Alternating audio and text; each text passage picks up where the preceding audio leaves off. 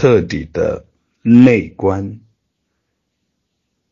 内在的关照究竟到位之后，就超越了内外对立、主体和客体对立的局限。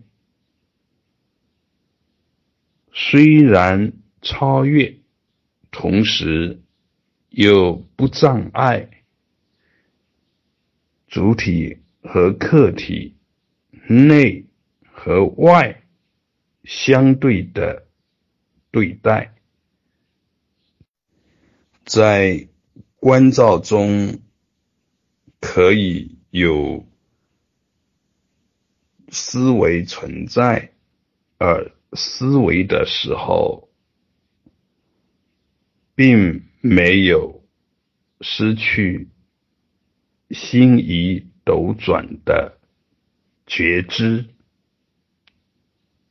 修行内观功夫进路上，首先需要有一个收摄心念的阶段。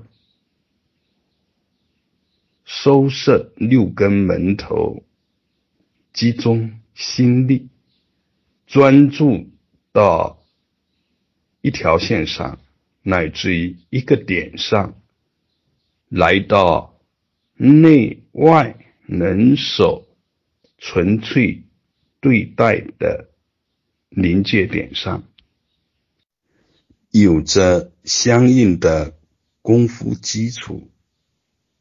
以及相应的见地，在临界点上就能够脱落对待、超越对待、消融对待，由此而有超越内外之别、人手之分的境界现起。在这之后。